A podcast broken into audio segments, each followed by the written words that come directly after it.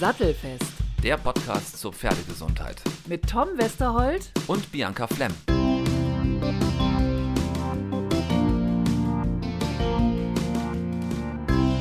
Heute geht es um das Westnil-Virus. Das Westnil-Virus ist ein Virus, was im Moment in vieler Munde ist. Es wird im Sommer in noch mehr Mündern sein. Genau dann, wenn die Insekten, wenn die Stechmücken wieder unterwegs sind, ja. Genau, dann wird das Virus akut. Und ihr fragt euch vielleicht, warum machen wir im Winter jetzt einen Podcast zu einem Virus, was im Sommer akut werden wird? Ja, weil am besten jetzt sich man Gedanken macht darüber, wie man die Pferde schützt, bis dorthin. Und deswegen ähm, wollen wir euch gerne heute ein bisschen über dieses Thema schon aufklären. Wir haben uns Gesprächspartner gesucht dazu. Wir sprechen mit jemandem vom Friedrich-Löffler-Institut in Greifswald. Das ist ja das Institut in Deutschland, das sich mit Tiergesundheit befasst. Wir sprechen mit jemandem von der STIKO-WET, der Ständigen Impfkommission Veterinärmedizin. Und wir sprechen mit einer Tierärztin aus dem Feld. Das heißt, es ist eine, die es nicht theoretisch durchführt, sondern die praktisch bei den Pferden ist und die Pferde impft. Und wir haben auch Fragen aus der Community bekommen. Genau, damit ihr rechtzeitig Bescheid wisst, was wann zu tun ist. Elke Reinking ist die Pressesprecherin vom Friedrich-Löffler-Institut. Ich habe eben schon gesagt, es ist das Institut, genau genommen das Bundesforschungsinstitut für Tiergesundheit. Und äh, Frau Reinking hat uns erklärt, wo das West-Nil-Virus überhaupt erstmal herkommt. Das Westnil-Virus, das suggeriert schon der Name, kommt ursprünglich aus Afrika und ist erstmalig im Westnil-Distrikt in Uganda festgestellt worden, trat dann erstmals Anfang der 1960er Jahre in Frankreich auf und hat sich seitdem im gesamten Mittelmeerraum ausgebreitet. Also ein Virus, das letztendlich die Vögel nach Europa gebracht haben und das von den Stechmücken dann wieder verbreitet wird. Hauptsächlich zwischen den Vögeln und den Insekten, aber es kann auch mit heftigen Folgen für die Pferde sein, die von Mücken gestochen werden. Es ist so, dass das Virus ja schon ähm, seit längerem sich im Mittelmeerraum ähm, ausgebreitet hat, dass es Fälle gegeben hat in der Tschechischen Republik, in Ungarn und auch in, in Österreich und das auch schon ja, seit ungefähr zehn Jahren. Und tatsächlich ist das Westnil-Virus ein Virus, mit dem wir schon lange gerechnet haben bei uns und uns gefragt haben, warum ist es bisher noch nicht angekommen. Also eher erstaunlich, dass es überhaupt so lange gedauert hat bisher.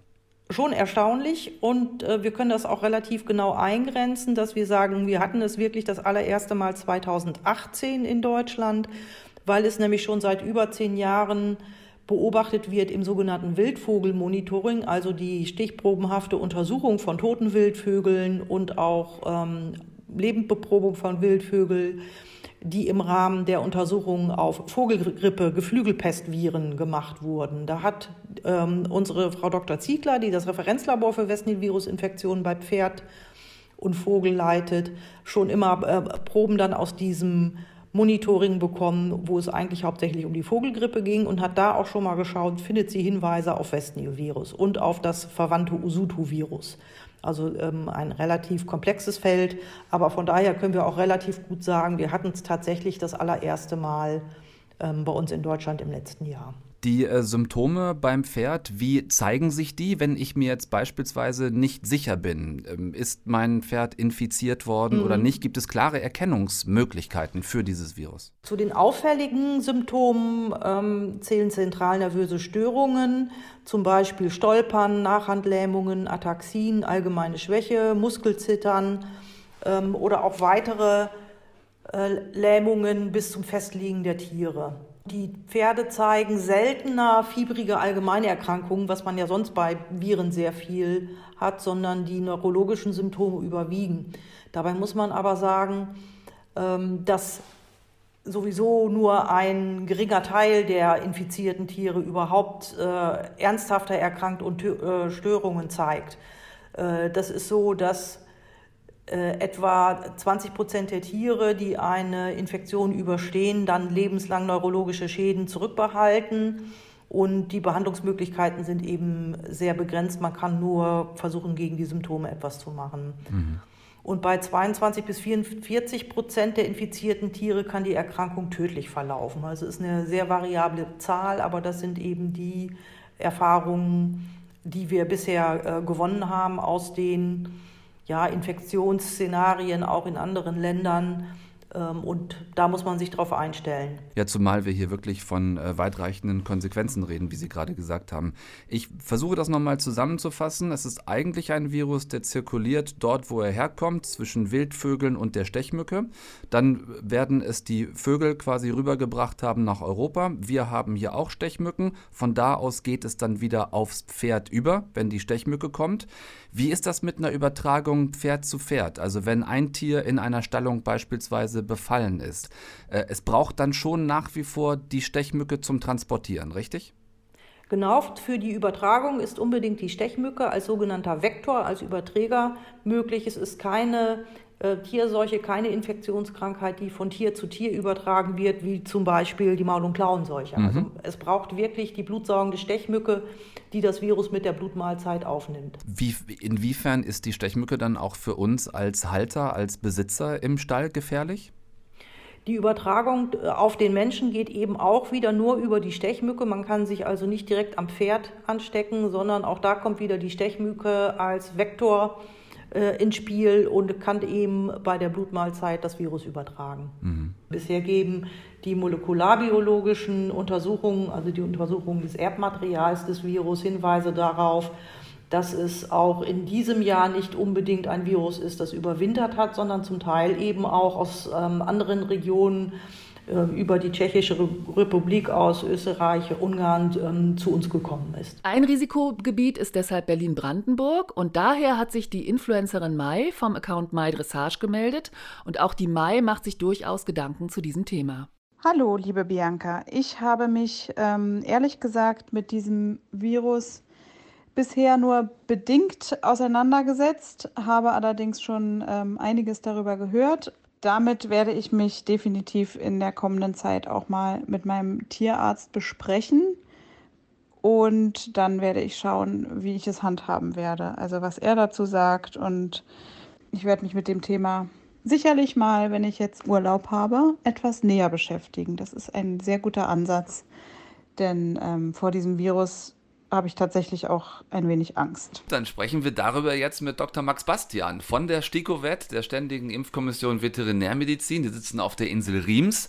Auch ein Arbeitsplatz, äh, den ich, ich würde den nehmen. Also ja, Riems. also Riems, schöne Insel, schön am Wasser, aber leider ernstes Thema. Absolut. Sie, Herr Dr. Bastian, sprechen ja durchaus mittlerweile eine Impfempfehlung sogar gegen das Westnil-Virus aus. Genau. Wir sprechen eine Impfempfehlung aus. Wir haben uns bisher darauf verständigt, eben in den Regionen zu einer Impfung zu raten, in denen das Westnil-Virus jetzt bereits vorkommt. Das ist im Wesentlichen eben die Region Mitteldeutschland. Dazu gehört Sachsen-Anhalt, ähm, Sachsen, also so Halle, Leipzig, die, die Region. Wenn wir uns die Karte jetzt auf des Friedrich-Löffler-Instituts angucken, dann sehen wir, dass die meisten Fälle dort tatsächlich aufgetreten sind. Wir haben aber auch Virusfunde, vor allem in Vögeln, relativ viele in Berlin. Mhm. Wir hatten einen Fall in Thüringen und dieses Jahr auch einen Fall in Hamburg. Also man sieht, das Virus diffundiert von dieser Kernregion Mitteldeutschland immer weiter nach außen. Also eine strikte Impfempfehlung gilt eben für diese Kernregion Mitteldeutschland, Halle, Leipzig. Und wir haben jetzt in der letzten Mitteilung gesagt, in den anderen angrenzenden Regionen, was dann eben jetzt zunächst mal die, die neuen Bundesländer betrifft. Und dann muss man sehen, wie sich das jetzt weiterentwickelt. Es ist davon auszugehen, dass in den nächsten Jahren das Virus sich weiter verbreiten wird und dann werden wir irgendwann eine Impfempfehlung für ganz Deutschland aussprechen. Kann man zum jetzigen Zeitpunkt sagen, warum gerade die von Ihnen angesprochenen Regionen betroffen sind, im Gegensatz zu anderen Regionen? Also das Virus kommt ursprünglich aus Afrika, aber ähm, vor circa zehn Jahren ist dieses Virus so, wie es jetzt hier bei uns auftritt, also Clade 2, ist erstmalig in Ungarn aufgetreten und hat sich dann von dort kommend immer weiter nach Nordwesten ausgebreitet.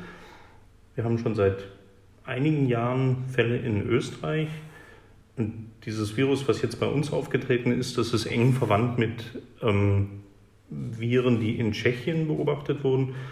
Also es ist einfach, denke ich, die regional oder die geografische, die geografische Migrationsweg sozusagen. Wenn ich jetzt in einer dieser betroffenen Regionen lebe, dort mein äh, Pferd in einer Stallung, einem Gestüt irgendwo habe, welche Tiere sollten dann geimpft werden? Ist das abhängig vom Alter? Sollten eher ältere Tiere dringender geimpft werden als jüngere, kräftigere Tiere oder macht das überhaupt keinen Unterschied? Also ich würde da nicht unterscheiden. Ich würde in jedem Falle empfehlen zu impfen. Wir haben jetzt im Moment noch eine relativ gute Versorgungslage mit Impfstoffen. Wir haben von den Herstellern versichert bekommen, dass es, also für den, wenn die Nachfrage sich weiterhin so entwickelt, wie das im Moment der Fall war, nämlich relativ ruhig, sage ich mal, ähm, wird es auf jeden Fall reichen, um diese Regionen mit Impfstoff ausreichend zu versorgen.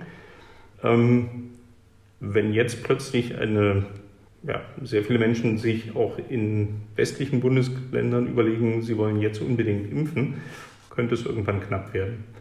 Wir plädieren dafür, in Ruhe jetzt eben in diesen Regionen möglichst alle Pferde zu impfen. Da können natürlich dann auch die Hersteller reagieren und dann entsprechend mehr Impfstoff zur Verfügung stellen und dann, sage ich mal, Ende nächsten Jahres, übernächsten Jahres, wie auch immer sich die Seuche jetzt weiterentwickelt, wären dann auch die, die Produktion so weit angekurbelt, dass dann auch der Rest der Pferdepopulation versorgt werden kann. Also im Augenblick eher eine gesunde Mischung aus nicht panisch impfen in Regionen, in denen es einfach noch nicht notwendig ist, aber in den entsprechenden Regionen ruhig vorsorglich machen. Klar, panisch sollte man natürlich nicht reagieren. Aber auch in den Gebieten, die nicht als Risikogebiet gelten, machen sich die Pferdebesitzer um ihre Lieblinge echt Sorgen. Die bekannte Influencerin Skadi zum Beispiel vom Account Valentino VR 2012 hat uns eine Frage dazu gestellt. Gibt es bereits bekannte Nebenwirkungen der Westnil-Impfung? Was sagen Sie dazu, Dr. Bastian? Also was ich von den Kollegen aus dem Feld gehört habe, ist es sehr gut verträglich. Also da haben wir bisher keine Hinweise darauf, dass es zu Unverträglichkeitsreaktionen gekommen ist. Ja, das kann ich nur sagen. Dann fragen wir doch gleich mal jemanden aus der Praxis. Dr. Ulrike Binding aus Leichlingen im Rheinland ist Tierärztin. Sie haben schon Pferde gegen das Westnil-Virus geimpft. Können Sie bestätigen, was der Kollege Max Bastian von der STIKO-Wett gesagt hat? Ja, das kann ich nur vollends aus meiner Erfahrung bestätigen. Seit nunmehr fast zehn Jahren impfe ich regelmäßig Pferde gegen West Nile. Die Bandbreite reicht dabei vom Absetzerfohlen bis zum Rentnerpferd. Bei der Impfung vor fast zehn Jahren, bei dieser Erstgruppe, war zum Beispiel ein Pferd mit 28. Dieses Pferd habe ich in den folgenden Jahren weiterhin regelmäßig gegen Westnile geimpft und es sind keinerlei Nebenwirkungen aufgetreten.